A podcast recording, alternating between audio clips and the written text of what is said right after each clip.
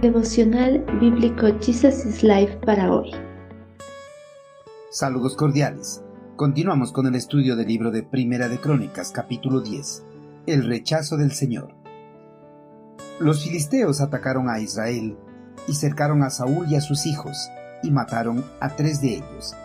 La batalla se intensificó cerca de Saúl y los arqueros filisteos lo alcanzaron y lo hirieron.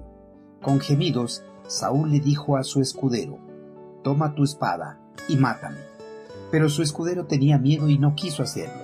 Entonces Saúl tomó su propia espada y se echó sobre ella. De manera que Saúl murió porque fue infiel al Señor. No obedeció el mandato del Señor e incluso consultó a una médium, en lugar de buscar la dirección del Señor. Así que el Señor le quitó la vida y le entregó el reino a David, hijo de Isaí. A lo largo del reinado de Saúl, el eterno Creador había permanecido junto a Israel.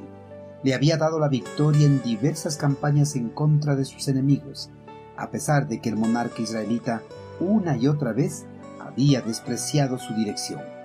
Dios había permanecido fiel a su promesa. Por eso ante la rebeldía de Saúl, había enviado a sus profetas para persuadirlo, y así volviese nuevamente al camino de la obediencia, de las leyes y mandamientos prescritos por él. Pero el monarca despreció toda advertencia y siguió adelante con su rebeldía.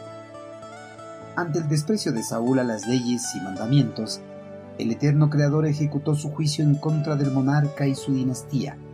Para este fin, el Señor se valdría del ejército filisteo como ejecutores del juicio sobre la casa de Saúl, en la batalla de Gilboa. Esta batalla marcaría el final, no solo del gobierno personal de Saúl, sino también de cualquier pretensión de gobernar que pudiera ser adelantada por sus descendientes. Por el desprecio mostrado por Saúl a las leyes del eterno Creador, su linaje no llegaría a formar una dinastía real en Israel. Durante la batalla de Gilboa, el ejército hebreo sin la protección del eterno Creador sucumbió ante sus enemigos. Los hombres de Israel al sentirse derrotados se dispersaron, dejaron a Saúl y a sus hijos sin resguardo, lo cual fue aprovechado por los filisteos. Los enemigos del pueblo de Dios asesinaron a los hijos de Saúl y una flecha disparada por uno de los arqueros filisteos alcanzó al monarca y lo hirió. Durante los momentos de agonía, Saúl no volvió su mirada al eterno Creador. Por lo contrario, perseveró en su rebeldía despreciaría la vida que el Señor le daba. Los últimos momentos de la vida de Saúl solo sirven para recalcar sus malas cualidades. Acobardado con la perspectiva de ser capturado por los filisteos y ser ultrajado como lo fue Sansón, le pidió a su escudero que lo matara.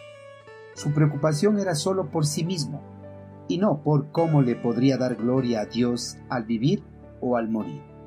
El escudero mostró un sentido más agudo de lo correcto y de lo equivocado cuando se negó a darle muerte al rey ungido del Señor. Sin la voluntad de reconocer que sus tiempos estaban en las manos de Dios, Saúl se quitó la vida en un acto final de incredulidad.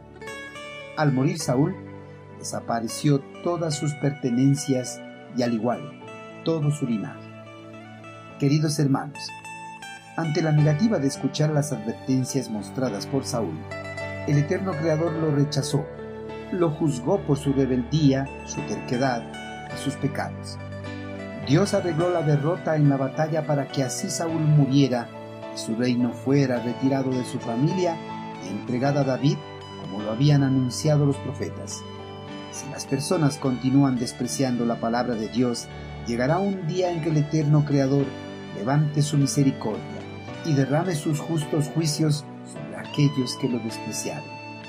Hermanos, Dios cuida y protege de sus hijos, pero si sus hijos se apartan de sus caminos y rehusan volver a ellos, el Señor los rechazará y derramará su juicio.